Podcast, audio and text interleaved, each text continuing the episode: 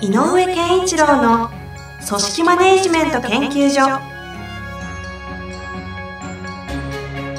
組織が一体となりゴールを達成する究極の快感。上場企業から中小企業まで延べ200社以上の支援を行った井上健一郎が組織人に関するあらゆる問題を分かりやすく解説します。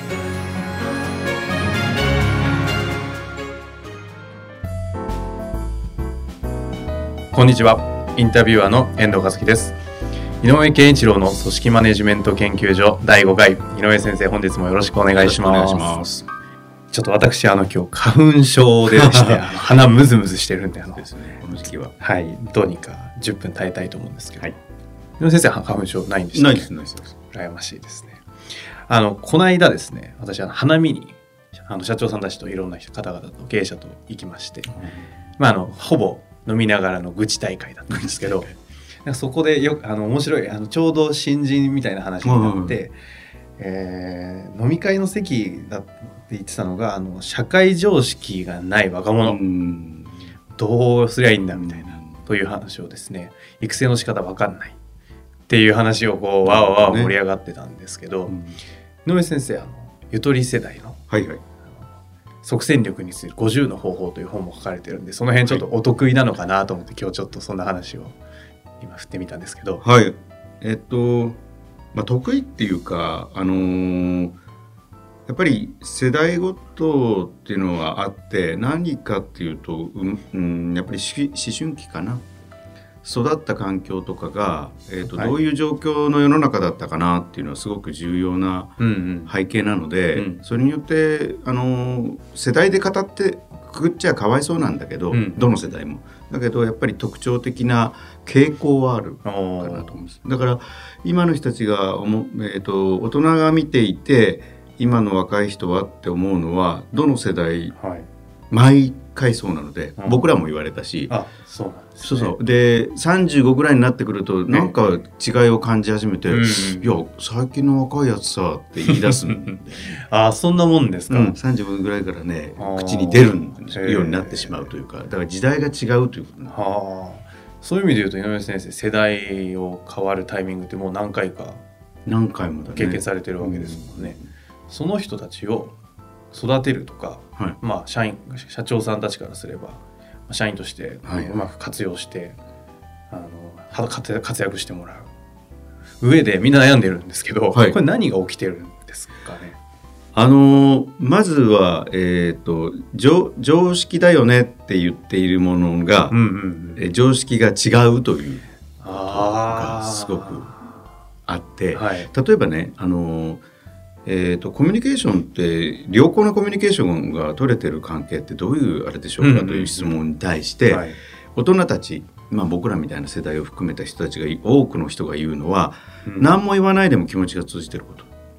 あうんの呼吸と。かああといえばうん。ね、ね、要するにあの、はい、多くのことを語らずにも、はい、維心伝心できてるっていう感じを言うあの私ちょうどゆとり世代と言われるところとその上の狭間ぐらいなのかなと思うんですけど、あうんの呼吸って言われるとちょっとこうイライラッとします、ね、でしょ、はい、でまさにあの遠藤さんとかの含め、えーとえー、若い人たち今のゆとり世代ということに限らず、はい、若い人たちに聞いたら、えーと、たくさんの、はい、ちゃんとあの話をちゃんとできる状態っていう。うんうん、あっていうことなんですか？うん、あそう言ってくださいよ。いや、だから、あ、そういうことなんですか？そう、だから若い、あ、違う違う違う。あの、若い人たちがコミュニケーション取れてる状態、どういう状態ですかって聞くと、若い人たちに。そうすると、いや、あの、ちゃんと会話がたくさんされていて、言葉数が多く交わされている状態っていうわけ。つまり、同じコミュニケーションが取れてる状態は何ですかっていう問いかけに関して、片っぽは言葉がない状態、はい、でも意思が通じてるっていうことを言ってるし、片っぽはちゃんと言葉としてたくさんの会話ができてる状態っていうことを言ってる。あじゃあちゃんとコミュニケーションが取れてる状態の定義が違う。つまりこうやってじあの時代とか世代によって一つのことについてのかんあの常識って言われている定説が違っちゃってるわけだよね。それってでも必ず起きるわけですよね毎日の世代35歳ぐらいになったりしていくと。どっちが正しいわけでもないじゃないですか。えー、とだから両方がはいそう思ってるということをお互いが知る方がいい。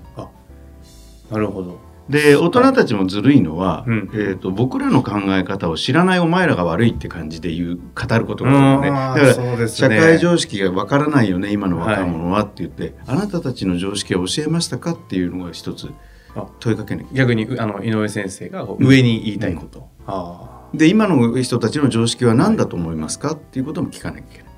そっかそっかそっか。じゃあそこそもそもの言葉の定義とかをちゃんとすり合わせていった上で上でどうすればいい？あだからこの場面ははい。こちらを優先する、この場面はこちらを優先。つまり例えば、えー、と大人たちが今経済の中心にいるんだとしたら、ええやっぱり、えービジネス上の常識は、はい。今大人たちが考えてる常識に近いもんが常識なんだよっていうふうに教えてあげなきゃいけない。要するにはあのコミュニケーションがうん。数多くの言葉が交わされてなくても、うんうん。分かり合えてるような状態を望んでるんだなから 言ってくれないんじゃないですか？じゃダメだよって話になる。けどゆとり世代の子たちからすればでも私たちの常識はそっちじゃなくてうん。数多くの言葉を交わしてやっていきたいんですよ。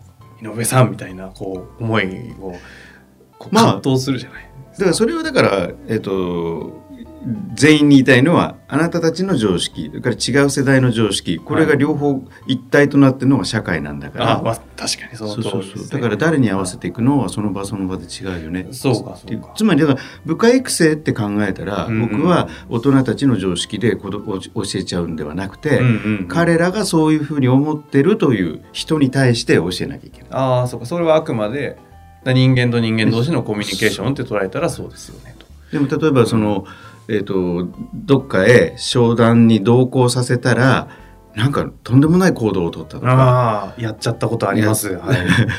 はっていうことを言いたいんであれば、ええいや世の中的にみんなはこういうふうに感じるんだよこういうことをっていうのを言わなきゃいけない。だけど、えー、とそんなことお前わかるそんなこともわからんのかって怒っても彼らには通じないということを知ってなきゃいけない。ああそうか。よくあの飲み会とかでもですね学生時代ってもう乾杯って言ってどんちゃん騒ぎで OK 楽しければいいじゃないかみたいないところが社会人になると乾杯の温度あって中締めがあって最後の締めだったりもう形式ばったりしてるじゃないですか。あのあたりも若い子たちってものすごい抵抗あってはいなんでそんなことしなきゃいけないのって思うと思うんですよね。でやれって言われてもいやー嫌だしなーみたいな。この悶々とした今は私そんなことないんですけど当時思ってたのをちょっと思い出して。はい、それはね、あのやっぱり一つの型、型。うん、やっぱりスーツ着るでしょっていう感覚と同じ。あそれは一つの決まり事だと思ってまずはい理解しなさいって言ってあげないと、あのやっぱ分からないだろうな。まずはそこはルールのもとでうん、知識として知ってやってくれっていうことをオーダーとして伝えるってことですか、ことだよね。それはだから、えー、と常識っていうと言わなくても分かることでしょっていう範疇の意味合いが、もう常識だっていうあのね。ーそんなこと言葉にしなくたってみんな分かってるのが常識だよねっていう感覚あるんだけど、まあ一番重要なのはさっきの冒頭のコミュニケーションの話じゃないけど言葉にして伝えなきゃいけないのでこれはこういうものだっていうふうなことは言わなきゃダメだね。うーん。言ったら従うもんなんですかね。えっと従うもんかなというよりはそれは、えー一つのやっぱりあり方なので、はい。あのこういうものだというものを理解できないんだったらあのまずいと思うけど、うん。あのねそこまで、うんうん。そこまで、えー需要性が低いとは思わないの今の人たち。あ、えー若い子たちうん。が、あのね、要するにこう彼らの最大の特徴はうん。非常に情報量が多い中で育っている。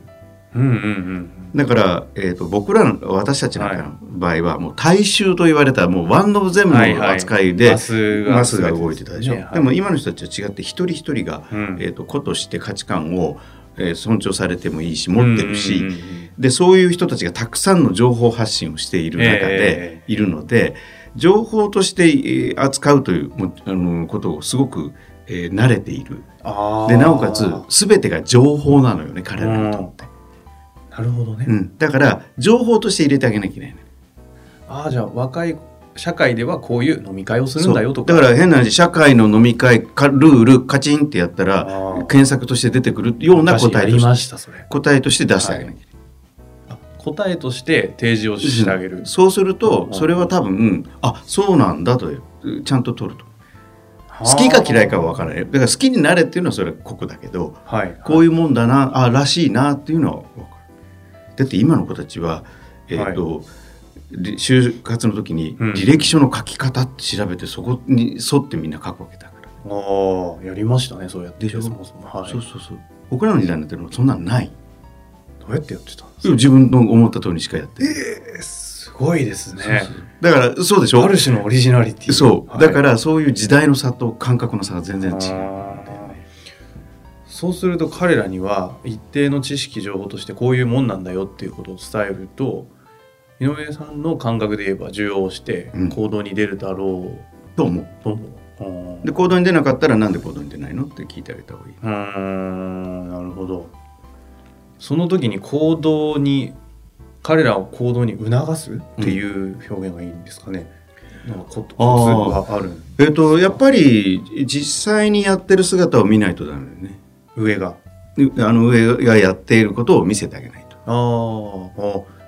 あそれはえ背中を見せる話？いやそういうことですか？そう。うん。だから、えっと育てるためには見せるってことが一番最初、見せる。うん、でやらせるでしょ。やらせるであの考えさせる。考えさせる。で気づかせる、気づかせる。あこの4ステップ、うんだからで今の子たちは考えることは得意なので,、はい。で昔のあの大人たちが考えてると若者は考える力がないからまずはいいから行動しろって言ってたうん。いいからお前ら体動かせと。なるほど、だけど今の人たちは体を動かすことの方がうん、実は苦手だから、そうですね。考えることをはい。先行しないとはい。体が動かないことがある、そうすると情報として与える。で情報の与え方は見せて感じ取らせるというやり方とあからやらせて実際に経験させる。それからどう思うこれ。ーうんで実際に自分で考えさせる。なるほどですね、だからそれはねそのステップを踏めば僕は今の若い人たちは結構ちゃんとやると思う、はあそういうことですか。うん。そうするとこのちょっと私がこの間花見でね経営者の方々とお話ししちゃったんですけど井上さんがこうその経営者の方々に会って「いやー井上先生あのもう最近の若いやつらどうしようもなくてどうすりゃいいんですかね?」と言われたらな なんて答えるいやまず最初あなたもそう言われてましたよっていう。あそうですよ、ね、そこだから常にその世代は言われている言っているという対象なんですよ。なぜ起こるんでしょうね。世代間の、えー、といわゆるいわゆる常識の差だから。ああそうか。定義が違う物事に対するこれはこういうものだという定義づけが時代によって違うので、っていうことだと。でそのまず定義をすり合わせた上で。で育てたいなと思うんだったらかあの若者たちの視点はい。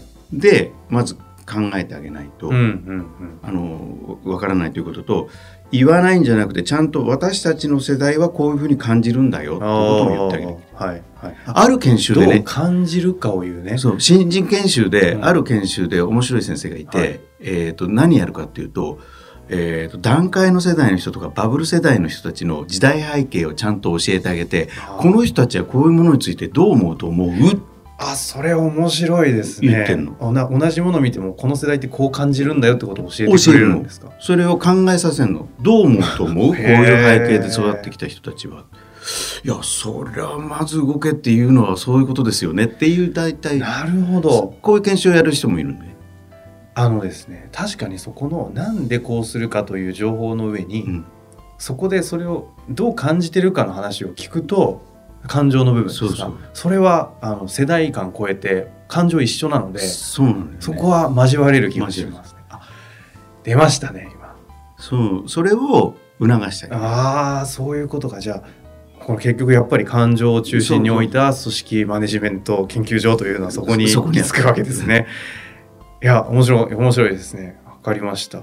ちょっとあの今日はこの辺で、はい。あのそろそろとありがとうございます結局ゆとり世代との交わりも感情を表に出し感情を中心に置いてマネジメントするとお互いがじゃあ感情をオープンにするオープンにするかあのそこにヒントがありそうですね。